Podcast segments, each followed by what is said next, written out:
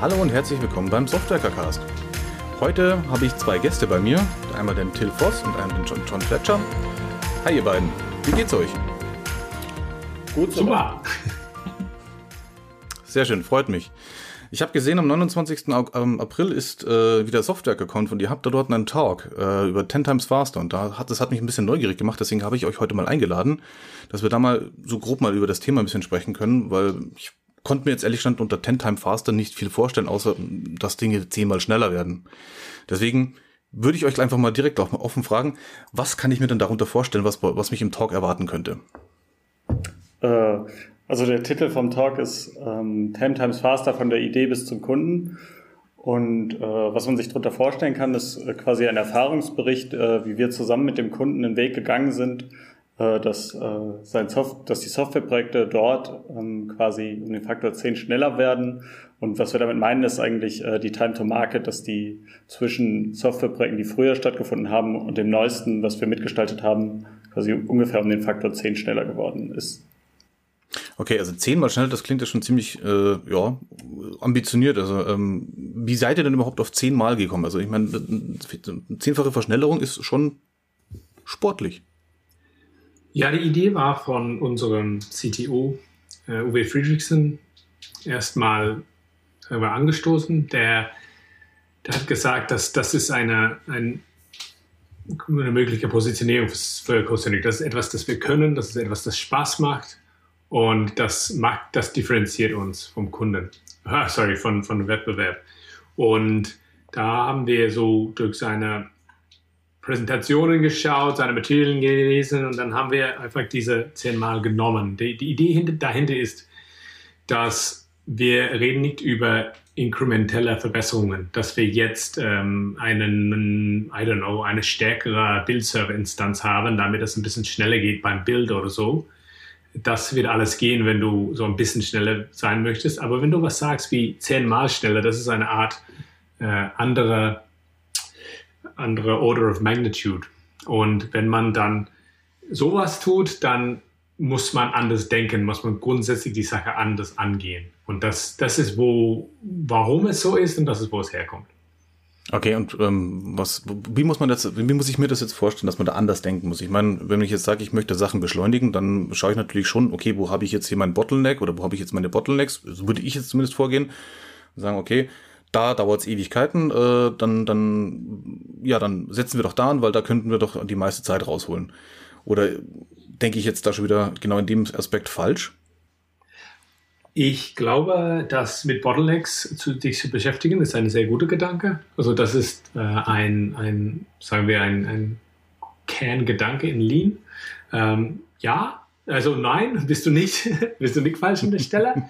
ähm, besonders interessant bei Bottlenecks ist, dass äh, die Theory of Constraints sagt, dass jede Verbesserung, der nicht an dem Bottleneck passiert, ist äh, eigentlich Verschwendung. Ja, also das ist, das mhm. kann man so visualisieren, wenn okay. man denkt, okay, ich habe ein, eine Rohre und dadurch muss Wasser fließen. Und diese Rohre ist aber variabler breiter an verschiedenen Stellen.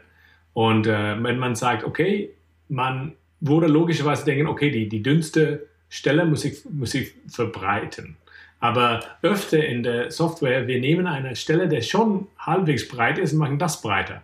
Das macht mhm. natürlich keinen Unterschied, in, der, in wie viel Wasser dann durch diese Rohre fließen kann pro Stunde.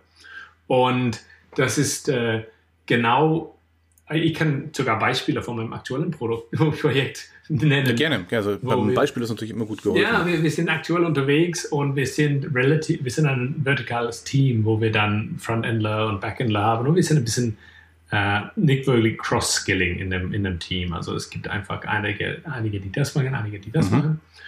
Und äh, jetzt gerade haben wir jemand in dem Backend-Team aufgenommen, ähm, weil es gibt ja einen Prozess, wir dachten, wir brauchen das vielleicht und haben wir durch den Hiring gegangen, haben jetzt einen neuen Backender, aber es hat sich herausgestellt in, äh, in den letzten Wochen, dass eigentlich der, das Bottleneck ist das Design, ist die UI-Design.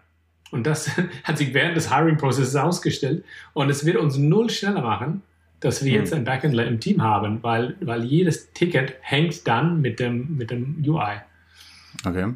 Das heißt, aber wie darf ich mir das jetzt vorstellen, dass man eben äh, anders vorgehen darf, äh, um so ein Bottleneck zu finden? Weil normalerweise sagst du ja, okay, wir schauen uns halt die Laufzeiten an, äh, wie quasi in, in, die, in so einem Projektstage äh, oder so, so einem Projekt, welche Stage wie lange braucht. Ähm, ist das denn schon der richtige Gedanke oder, oder sagst du dann, nee, genau hier müssen wir eben anders vorgehen, weil das 10 Times Faster Konzept äh, eben ein bisschen was anderes macht? Ah, ich glaube persönlich, dass man das, also wir, wir, sagen nicht, oh, wir wollen jetzt zehnmal schnell, deswegen gehen wir alles anders an. Das ist nicht mhm. der Fall. Also wir, wir schrauben, also mindestens unser Ansatz, Till und ich, wir schrauben, wo wir können. Ja, also mhm. wir werden grundsätzlich reingebracht in, in Projekten als Entwickler. Ja, also das, ich würde gerne beraten zu, zu, sagen wir, auf einer höheren Ebene. Aber bis jetzt wurde ich immer angestellt als, ja, Entwickler und dann äh, fängt man an zu entwickeln. Aber dann merkt man Sachen und dann fängt man an, einfach zu schrauben in verschiedenen Stellen oder versuchen, Sachen zu verbessern, so, so gut man kann in verschiedenen Stellen. Und äh, öfter ist das nicht nur das, oh ja, wir müssen da ähm, was verbessern. Es gibt ein ganzheitliches Bild. Also wir, öfter zum Beispiel Kultur ist, super wichtig. Äh, öfter Definitiv, ja. Da kann ich, kann ich nur zustimmen. Also Kultur ist extreme extremer Punkte, wo du äh, auch extrem viel Zeit rausholen kannst, in, also zumindest Laufzeit rausholen kannst, wenn du irgendwo, wenn du die, die, äh, na, wenn, du, wenn der Kunde halt einfach dann nicht 15 Formulare ausfüllen muss, äh,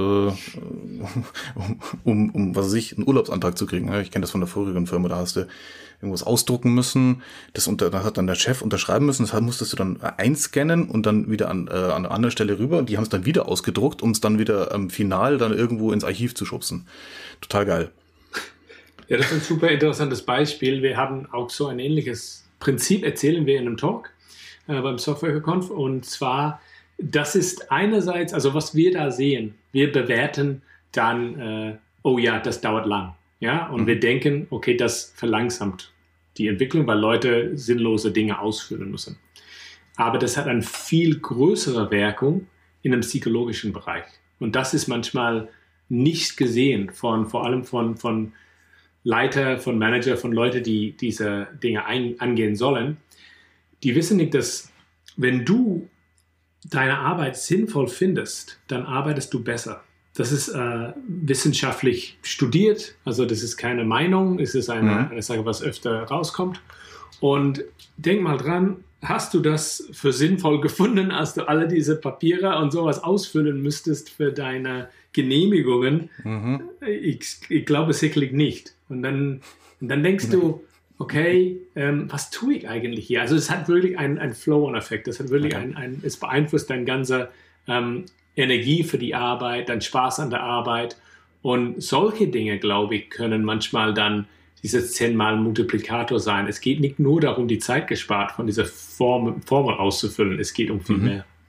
Also das ist auch, also dann das Temp Times Fast ist jetzt auch gar nicht irgendwie so toolgestützt großartig, sondern man schaut wirklich in dem kompletten, sagen wir, in den ganzen be betroffenen Areas, schaut ihr, okay, wo, wo kann man denn optimieren, wo kann man denn äh, Dinge verbessern, also nicht nur Zeit sparen, sondern auch, äh, wie hast du es so schön gesagt, Arbeit sinnvoll machen. Ja, Habe ich das richtig zusammengefasst? Ja, ähm, würde ich sagen. Also, wo was, was, was sagst du, Tim? Aber so was haben wir dann in dem, in dem Fall, dass wir da abdecken im Talk. Äh, würde sagen, wir haben einfach mehrere, sind mehrere Dinge angegangen, oder? Genau, und äh, ich finde nochmal ganz wichtig zu sagen, dass wir da nicht irgendwie als äußere Instanz einwirken, sondern wir sind Teil des Systems und wir erleben quasi mit, was gut läuft oder nicht und gestalten mhm. das quasi mit. Und ich finde äh, auch an das Beispiel, was du eben äh, genannt hattest, Max, äh, mit den Urlaubstagen, ich finde es auch wichtig, irgendwie nochmal den Punkt rauszustellen, quasi die Verantwortung dem Mitarbeiter zu geben. Er muss ja selber gucken, wie ist er im Projekt verfügbar und wann ist er im Urlaub und ähm, das mhm. am besten mit Kollegen abstimmen. Und wenn er das selbstbestimmt kann, ist er viel motivierter oder jeder von uns ist dann viel motivierter, als äh, die ganzen Genehmigungsprozesse zu durchlaufen. Ähm, und auch, äh, genau, Okay, cool. Ja, nee, also ich, wie gesagt, das ist äh, sehr interessantes äh, Konzept. Ich meine, vieles von diesen Sachen, was man jetzt immer so äh, immer so explizit äh, erwähnt, sind ja eigentlich irgendwie so würde ich jetzt mal behaupten, so im, im Grund, im, ne, ich weiß nicht, Common Sense eigentlich enthalten, aber man vergisst das irgendwie dann doch irgendwie mal anzuwenden. Ne? Also wenn man dann sagt, okay, ja, und eigentlich macht, ne, wenn man das jetzt isoliert betrachtet, manche Sachen machen einfach gar keinen Sinn. Im Gesamten sind sie aber irgendwie in so einem Gesamtprozess dann mit hinein verwoben worden und äh, und oft ist es ja dann, und zumindest habe ich so zumindest so erlebt, äh, hat dann irgendwie auch keiner Bock, da was dran zu ändern und man, äh, sagen wir so, resigniert so ein bisschen vom, vom, vom Mistprozessen oder sinnlosen Arbeiten irgendwie dahin und macht's halt, weil es halt irgendwie, ja, weil man sonst wieder einen riesen Fass aufmachen müsste. Äh, ja, es gibt so manchmal dieses, wir haben es immer so gemacht. Mhm. Und das ist nicht nur so ein, eine Sache, was Leute sagen, das ist auch, was sie denken und was passiert. Also wenn du etwas tust, das ein bisschen, I don't know, zum Beispiel du, du hast Du hast jedes Mal, dass du dein, irgendein Programm öffnest, dann wirst du gefragt um etwas und sagst, du, du schließt immer das Fenster. Also, mhm. Das ist dumm, man schließt das Fenster. Und nachdem du das drei, vier, fünf Mal gemacht hast, denkst du nicht mehr dran. Das ist einfach eine Routine für dich. Teil von diesem Programm öffnen ist dieses mhm. Fenster schließen. Man könnte eigentlich in den Einstellungen gehen und sagen, ich will dieses Fenster nicht sehen jedes Mal oder warne mhm. mich nicht über diesen Fall oder was auch immer. Aber nachdem du es so drei, vier Mal gemacht hast, dann, dann kommt man nicht wirklich auf die Idee, das zu tun. Das wird so ritualisiert. Und ich hoffe, dass du oder die Zuhörer können was mit diesem Beispiel machen, weil das ist wirklich etwas, das passiert öfter mit, mit, mit viel wichtigeren Dingen bei der Arbeit und ähm, mit, ja. ja. Ich, ich kommt kommt das ein sehr, sehr gutes Beispiel, tatsächlich auch äh, aus, aus eigener Erfahrung hoch.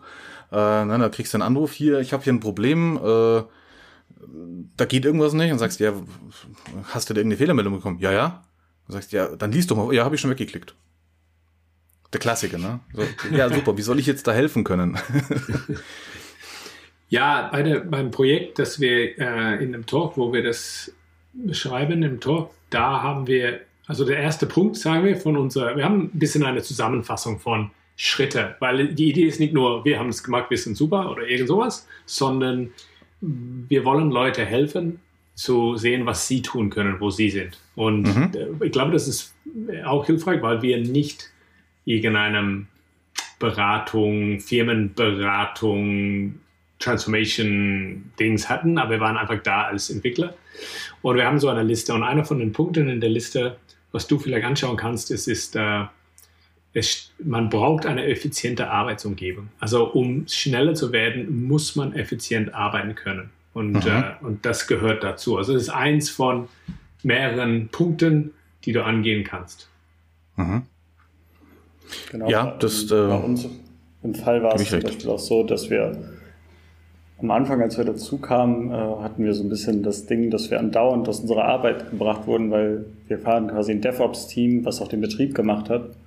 Und dann waren andauernd irgendwelche Alerts oder so, worauf wir reagieren mussten. Und dann konnten wir nicht in, in Ruhe an den eigentlichen Themen arbeiten. Das hat uns ziemlich lange, oder das hat uns eine Zeit lang gechallenged, bis wir eine Lösung dafür gefunden haben. So quasi ein Beispiel davon. Und was anderes könnte sein, du kriegst immer irgendwelche Nachrichten, äh, e ein E-Mail-Pop-up in deinem Fenster, das bringt dich mhm. jedes Mal raus und du brauchst einfach immer wieder Zeit, bis du zurück bist an dem, was du eigentlich gearbeitet hast. Und das ist äh, mhm einfach anstrengend und äh, auch nicht effizient. Und das ist quasi das, was wir mit ruhiger Arbeitsumgebung meinen und dann auch versuchen zu leben. Ja, sehr cool. Ja, wie gesagt, also mich hat das Thema sehr interessiert. Äh, zumindest der, der, der Titel war, äh, hat mich sau interessiert, weil ich mir gedacht habe, naja gut, okay, aber so, so krasse Tools kannst du ja gar nicht, äh, kannst ja gar nicht hinkriegen, dass du da irgendwie zehnmal schneller wirst. Deswegen war ich eben neugierig und ähm, ja, gut zu wissen, dass, dass, dass ihr da tatsächlich dann nicht nur irgendwie so quasi so, so, so, so Tool-Gehacke macht und sagt, ja, dann musst du das einsetzen, musst du das einsetzen, sondern tatsächlich auch mal so auf die menschliche Ebene rübergeht und sagt, okay, passt mal auf, Unterbrechungen. Ja, äh, Arbeit, die keinen Spaß macht oder so, dass, ähm, dass das einfach auch extrem viel darauf einzahlt. Wenn man sich jetzt so, so hinsetzt und darüber nachdenkt, sagt man, sagt wahrscheinlich dann jeder, ja klar, na, irgendwie schon, aber finde ich gut, dass er das nochmal so, so, so mal explizit nochmal ähm, herausstellt, weil es ja für viele ja dann irgendwie doch so eine Selbstverständlichkeit darstellen kann, die aber dann trotzdem nicht umgesetzt wird. Hm. Auf jeden Fall. Es gibt auch andere. Das sind aber genau die Punkte, wo man irgendwie anfängt zu resignieren oder wo man genervt ist, wo man dann oft Sachen verbessern kann. Oder wenn man auf Aufgaben keine Lust hat, ist oft dann die Möglichkeit vielleicht, die zu automatisieren. Ähm, wir hatten zum Beispiel Hm. Ähm, das Ding, dass wir Dependency-Updates die ganze Zeit manuell äh, durchführen mussten, das war eigentlich eine richtig unangenehme Arbeit, weil es hat kaum Mehrwert geschaffen, aber es musste gemacht werden. Und so Punkte kann man teilweise automatisieren oder einfach dafür sorgen, dass man nicht selber da dran muss. Und das schafft dann Mehrwert und das macht Leute motivierter, schneller. Mhm. Ja, kann ich, kann, kann ich zustimmen. Also das habe ich selber schon erleben dürfen. Ähm, aber ich möchte jetzt natürlich nicht euer, den Inhalt eures Talks vorwegnehmen. Deswegen äh, frage ich jetzt auch nicht, wie, wie habt ihr denn noch irgendwelche Tipps, wie man das ma besser machen könnte? Ähm, deswegen verweise ich jetzt an der Stelle einfach auf quasi auf den Softwerker, ähm, auf die Softwerker-Konf am 29. April. Da haben der Till und der John, die haben einen Vortrag und wie gesagt, also, ich kann mir jetzt deutlich besser was darunter vorstellen, ähm, was man damit, äh, was man darunter verstehen kann. Und Habt ihr beide noch irgendwas Abschließendes zu sagen? Irgendwie Twitter-Handle oder sonst irgendwie irgendwelche ähm, schönen Abschlusssatz? Nicht wirklich. Fair enough.